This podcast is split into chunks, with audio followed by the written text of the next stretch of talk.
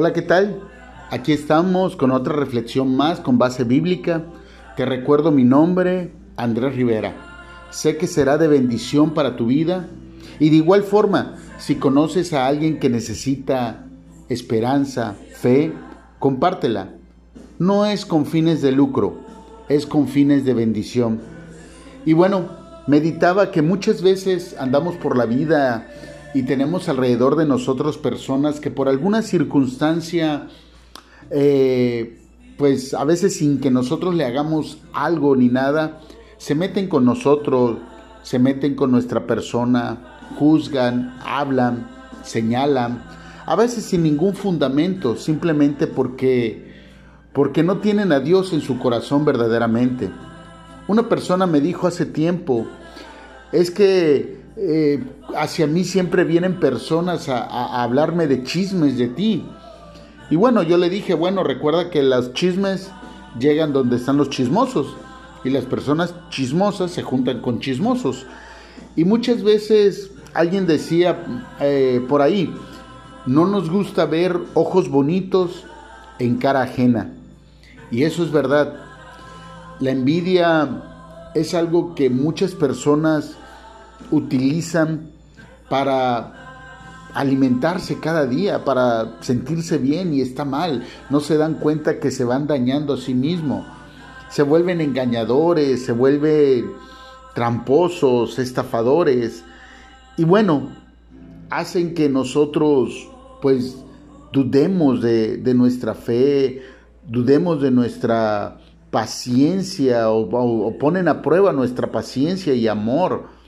A veces hasta nos hacen perder de nuestro propósito, del propósito de Dios en nuestra vida.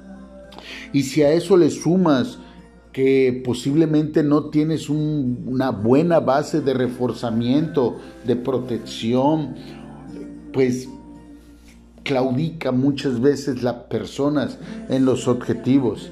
Sea, sea una persona que esté en busca de Dios o sea una persona que en verdad todavía no conoce de Dios, pero a veces no conoce de Dios por lo mismo, por todas esas situaciones que ve. Y es increíble ver cómo muchas veces los ataques del enemigo, los dardos del enemigo, vienen a través de personas que no creemos que puedan hacer ese tipo de cosas, pero suceden.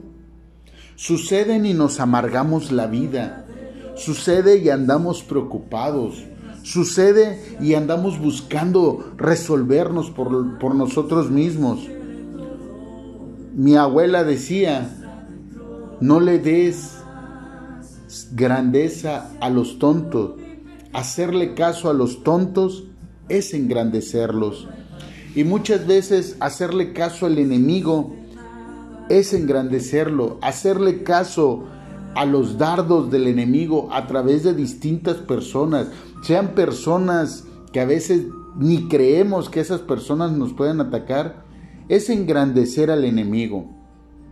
Por ello nosotros debemos de poner en práctica el amor. Es ahí donde Dios nos prueba. ¿Que es fácil? No es fácil. No es fácil, es muy difícil. Y si somos personas de temperamento fuerte como tu servidor, que somos personas que nos airamos, ¿sí? Y que por desgracia a veces hasta pecamos, es muy difícil. Pero no quiere decir que no debemos de practicarlo. Por eso dice segunda de Timoteo en el capítulo 3, a partir del versículo 9, mas no, mas no irán adelante, porque su insensatez será manifiesta a todos, como también lo fue la de aquellos.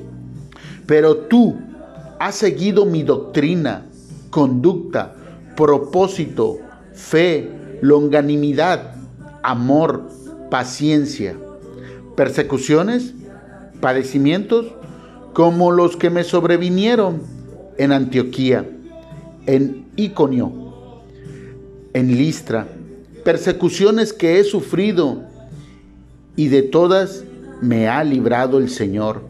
Y también todos los que quieren vivir piadosamente en Cristo Jesús padecerán persecución, mas los malos hombres y los engañadores irán de mal en peor, engañando y siendo engañados.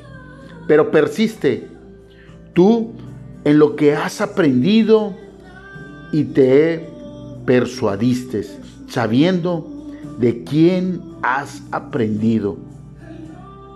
Amén. Así de simple, persiste.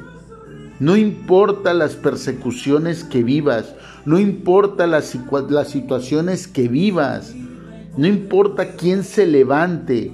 Recuerda que la palabra de Dios lo dice y es claro. Todos aquellos, todos aquellos que quieren vivir piadosamente en Cristo, ¿sí? ¿Qué, qué van a recibir? Persecución. Mas nunca te dice que vas a recibir muerte, mas nunca te dice que vas a ser derrotado, que no vas a vivir en victoria. Te dice que vas a vivir en persecución. Y Él te da una promesa. Él te da una promesa. De todas ellas serás librado en el Señor. Quiere decir que no importa lo que se levante en tu contra, no importa quién quiera venir a destruirte, no importa qué tan fea se vea la situación, es Dios ahí, observándote y esperando el momento oportuno para intervenir. ¿Cuándo es el momento oportuno?